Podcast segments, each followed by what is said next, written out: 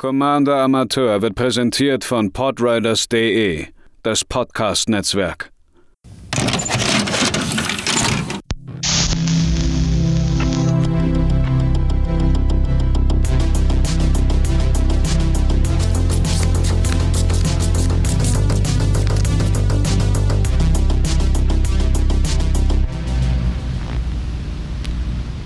Einen wunderschönen guten Tag, liebe ZuhörerInnen, hier bei einer weiteren äh, Ausgabe von Commander Amateur. Da war schon der erste Versprecher, auch nur in der Begrüßung.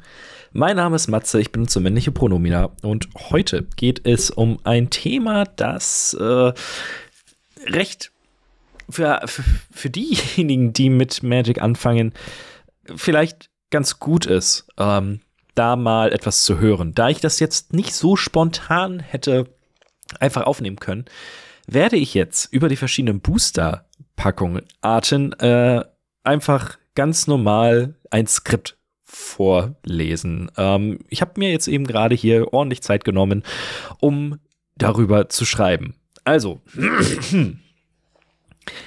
jeder, der sich zumindest eine Zeit lang im MTG-Kosmos bewegt, stolpert früher oder später über einen prägnanten Satz. Buy Singles. Zu Deutsch, kauft Einzelkarten. Liebe Grüße an den Professor vom Tolarian Community College. Das bedeutet, dass diejenigen, die nur einzelne Karten aus einem Set haben wollen, lieber im örtlichen Spieleladen oder auf dem Zweitmarkt die Pappe zulegen sollten, die sie haben möchten, anstatt Booster zu kaufen. Das ist gerade für Commander-SpielerInnen ein wertvoller Tipp. Immerhin dürfen wir jede Karte nur einmal in meinem Deck haben. Wir haben also theoretisch wenig davon, mehrere Commons oder Uncommons der gleichen Karte zu haben, was beim exzessiven Booster-Öffnen ohne jeden Zweifel passieren wird.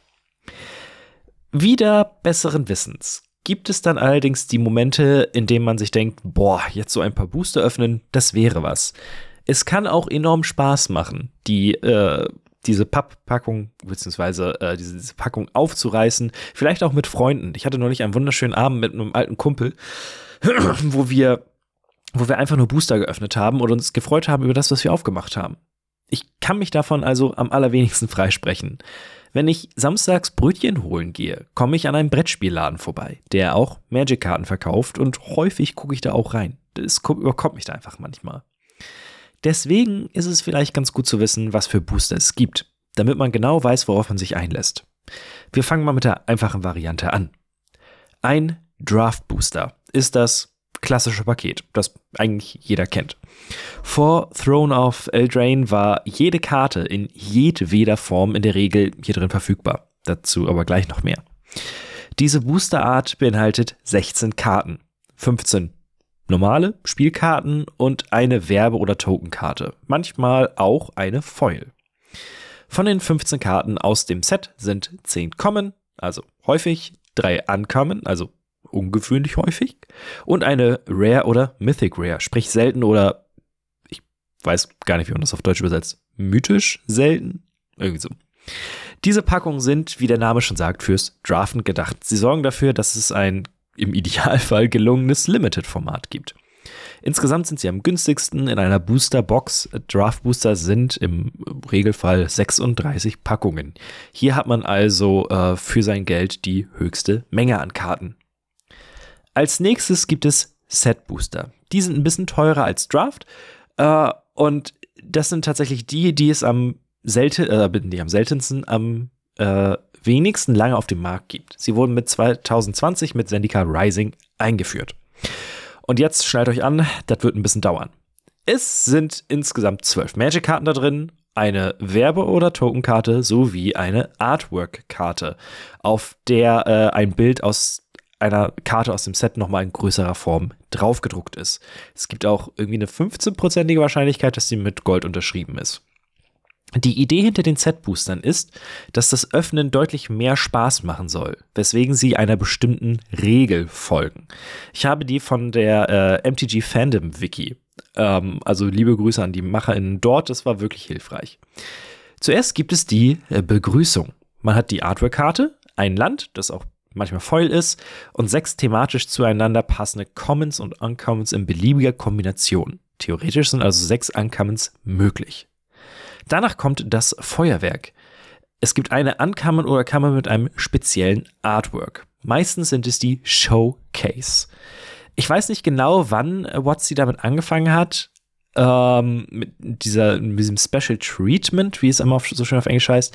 Dazu zählen aber Dinge wie die Anime-Karten aus Kamigawa Neon Dynasty oder die, ich glaube, sie wurden sogar Metal-Karten genannt aus, ähm, aus Kaltheim, die halt dann diesen, diesen ähm, ja, nordischen Flair hatten. Davon findet man auf jeden Fall mindestens eine, äh, wie gesagt, neben Set Booster. Dann kommen zwei Wildcards. Hier kann jede beliebige Karte von Common bis Mythic drinstecken, wobei Rares und Mythics dann auch im jeweiligen Showcase-Art sein können. Das große Finale beinhaltet eine Rare oder Mythic sowie eine Foil-Karte, die wie die Wildcards jede Rarität haben kann. Im Epilog folgt dann die Werbekarte oder der Token. Diese ganzen Namen, Feuerwerk, Epilog und so weiter und so fort, wurden von Wizards tatsächlich vorgegeben. Des Weiteren gibt es nur in Set-Boostern eine Karte oder die Karten von der Liste. Ähm, das ist eine kuratierte Auswahl an Karten, die manchmal im Epilog vorkommen. Äh, meistens umfasst sie 300 Karten. Für New Capenna wurde sie runtergedampft. Ihr könnt also von einer Ballkammer bis zu einer krassen Mythic hier alles ziehen. Ich hatte zum Beispiel mal einen Morophon auf dem Listenplatz und aus einem äh, Capenna Set Booster habe ich den, äh, ah, wie heißt denn der Boy? Twilight Prophet. Ähm, Theoretisch ist es also möglich, in einem Set-Booster fünf Mythics zu haben. Die Wahrscheinlichkeit dafür ist äußerst, äußerst, äußerst gering. Dennoch, beim Aufmachen ist es schon ein sehr großer Unterschied und es ist super cool, wenn man plötzlich an diese Showcase-Karten kommt, weswegen ich mir in meiner Magic-Karriere jetzt auch schon mehrere von diesen Setboxen gekauft habe. Äh, insgesamt sind da 30 Booster drin. Weil das so viel Spaß macht, gibt es seit Throne of Eldraine auch Collector Booster. Wie der Name schon sagt, orientiert man sich hier an den äh, SammlerInnen, an den Wahlen, diejenigen, die bereit sind, viel Geld für ihr Hobby auszugeben. Hier drin sind enthalten insgesamt neun Commons oder Uncommons in Foil. Es ist, glaube ich, eine sehr genaue Aufteilung. Da bin ich mir jetzt nicht unsicher, äh, recht unsicher. Ich glaube, es ist wieder sechs und drei. Dann gibt es drei Karten mit besonderen Rahmen, wie zum Beispiel die Showcase Art oder Borderless Cards, also äh, Karten ohne Rand. Es gibt eine sogenannte Ancillary Card. Mm, das sind eine aus dem jeweils zum Set zugehör, also eine Karte aus dem jeweils zum Set zugehörigen Sonderprodukten. Äh, heutzutage sind es meistens die Commander Decks. Meistens sind sie dann auch noch in äh, Borderless. Also äh, wenn ihr zum Beispiel eine einen Collector Booster aus äh, Midnight Hunt aufgemacht habt, könnt ihr zum Beispiel da eine Borderless-Karte aus dem, boah, lass mich lügen, was, das Menschendeck? Ich glaube, das war das Menschendeck. Eine Borderless-Karte aus dem Menschendeck aufmachen, die halt nur in diesen Dingern drin ist. Dann folgt als nächstes eine Foil, Rare oder Mythic sowie eine Rare oder Mythic mit erweitertem Artwork. Es gibt einen kleinen Unterschied zwischen Borderless und Extended Art. Der ist meist minimal und hätte, hätte ich mich jetzt damit nicht beschäftigt, hätte ich den auch niemals im Leben wahrscheinlich gesehen. Zum Abschluss gibt es dann einen Volltoken. Ich habe das erste Mal Collector Booster aufgemacht für Commander Legends, weil äh, durch meinen Job kriege ich nun mal manchmal hier was zugeschickt. Äh, das seht ihr auch bei Instagram. Und dieser Reflex, den man bei diesen Set-Boostern hat, wenn man diese Showcase-Karten aufmacht, ist bei Collector-Boostern mal 10.000. Es ist macht so viel Spaß, diese Kacke aufzumachen. Selbst die Foil ähm, Comments und Uncomments sehen cool aus.